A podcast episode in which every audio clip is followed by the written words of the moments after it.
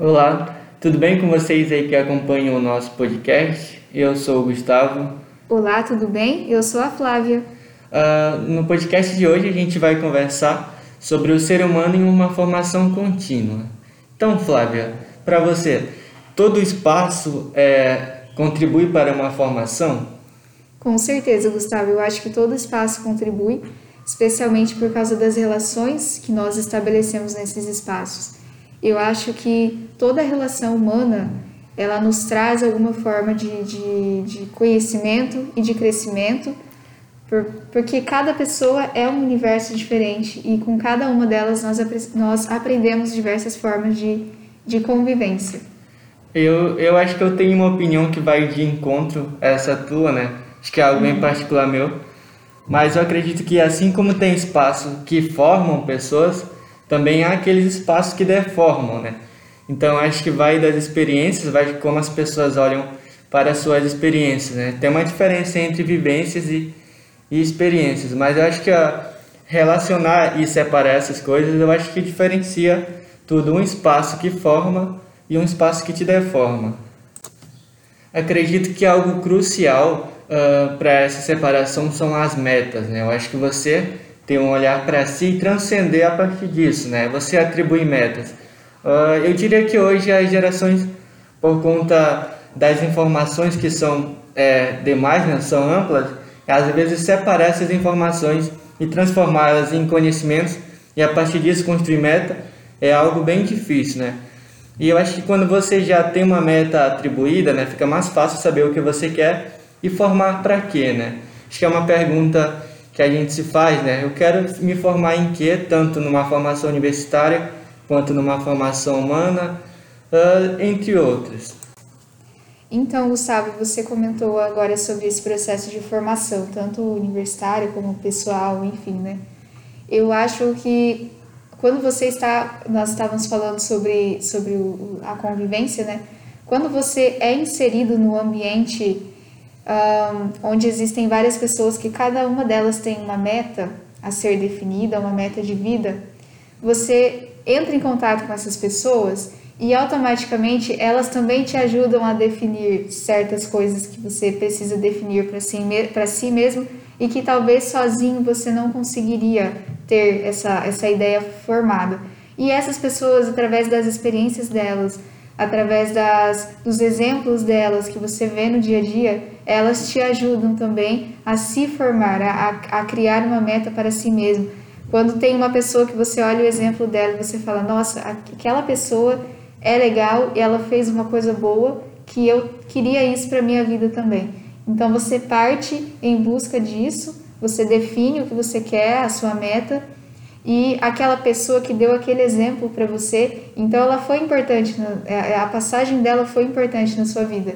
Então eu acho que essas relações, esses espaços em que a gente se encontra, são muito importantes. Eu acho que eles devem acontecer. Uh, eu acho que isso tem uh, essa perspectiva de experiências empíricas, né, que são essa o ser humano enquanto vivência mesmo, e outras experiências que não são empíricas, que são através através dessas observações das experiências dos outros, né?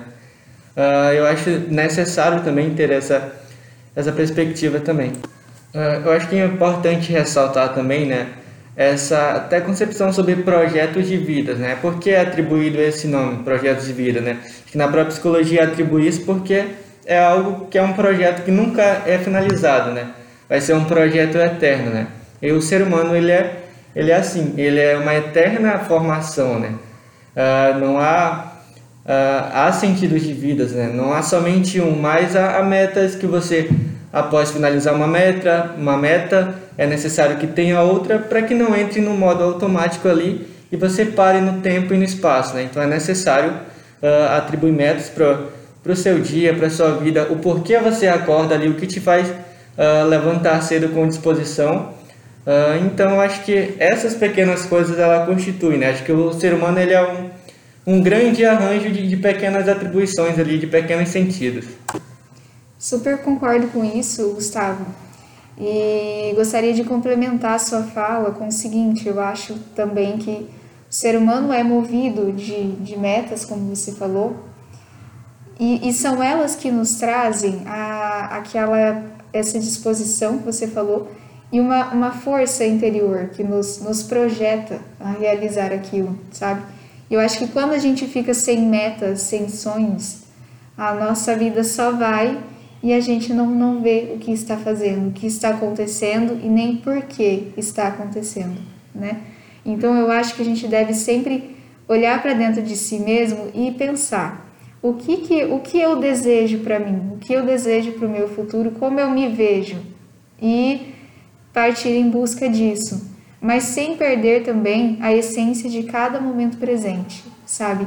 O caminhar até a realização da sua meta é importante, porque é nesse caminhar que você vai descobrindo a, o, se você está no caminho certo, de que a, a qual direção você deve seguir para chegar até o seu objetivo. E acho que dentro disso, né, é necessário grandes ressignificações, né? Uh, vamos pensar nos sonhos, né? Acho que os sonhos que quando você você tinha quando você era criança não são os mesmos sonhos que você tem hoje, né? Isso parte de uma ressignificação, isso parte de experiências de vida por ti ali também, né? Então eu acho que não não é certo se limitar em três tempos ali, né? Passado, presente e futuro, né? Mas assim, ter essa ideia do passado do presente, o presente do presente e o presente do futuro, né? O que que, o que, que seria isso? A forma como você olha para tudo isso hoje, né? Amanhã isso pode mudar, seria a concepção do passado do amanhã, o presente do amanhã e o futuro do amanhã. Então acho que é, é muito ampla, né? Esses olhares que temos, né? É, é uma liquidez ali porque isso é mutável, né? Isso é, é solúvel, então isso muda, muda continuamente. Realmente, e eu acho que a, ao longo da, da, nossa vida, do nosso crescimento pessoal e, e vamos dizer assim, material também, porque uh, a gente também precisa desses recursos materiais para realizar certas coisas, né? Ao longo do caminho, ao longo de, do tempo em que a gente vai amadurecendo, a gente vê que os nossos sonhos de criança nem sempre eles podem ser realizados no tempo que a gente imagina ou no tempo que a gente imaginou. Por exemplo, se com, com, com 10 anos você imaginava que aos 25 você já teria isso, você já teria aquilo, você estaria numa posição diferente. E hoje você já está com aquela idade, mas você ainda está caminhando em busca né, daquilo que você deseja. Então eu acho que ao longo do tempo em que você vai amadurecendo, você vai descobrindo que nem sempre as coisas vão acontecer no tempo que você imagina mas ela não é por isso que elas não vão acontecer. Elas só precisam de um preparo, elas precisam de um caminho a ser percorrido até que de fato se concretize. É, é importante ter esse olhar bem amplo, né? um olhar mais holístico sobre eu e a minha história, né? sobre eu, a minha família, sobre eu e a minha formação ali, enquanto criança, enquanto adolescente enquanto adulto também. Uh, porque ali uh, se repete várias coisas, né? Uh, primeiro que é, também tem que ter um olhar cuidadoso sobre o meu sonho, né? Que muitas vezes o sonho não é meu, né? Por exemplo, segmentos de algumas profissões. Uh, a minha mãe sonhou aquilo e que às vezes eu sigo hoje, né? Uh, justamente por um sonho que não era meu, era dos meus pais. Então, às vezes também tem que ter esse cuidado, né? Então, tá dentro ali de uma ressignificação, né? Que você faz durante a sua vida inteira para que você defina uma meta a ser seguida, né, a ser atribuída, isso é importante também e é necessário, né, por conta de, de um sentido da vida que você adquire, né. Então, ter essa ideia ali de, de concepções adquiridas, internalizadas por você durante seu percorrer de vida ali e com suas experiências também. Com certeza, eu acho que o mais importante é você estar feliz dentro do seu caminhar, sabe? Que eu também acho assim que, que não adianta muito, por exemplo, você seguir um sonho que foi projetado para você e, e você não se sentir feliz, não se sentir realizado com, com o que está fazendo. Eu acho que mais importante do que você ter um título e dizer eu sou isso, acho que é mais importante você dizer eu sou isso e sou feliz por fazer isso, né? Então eu acho que, sempre deve, a gente sempre deve dar um, um, um sentido, um significado para aquele objetivo. Esse objetivo é meu mesmo? Esse objetivo vai me fazer feliz quando ele for concreto? É, e, e durante essa, essa preparação, eu estou feliz por, por estar correndo atrás disso? Então eu acho que sempre deve haver essa reflexão antes das coisas.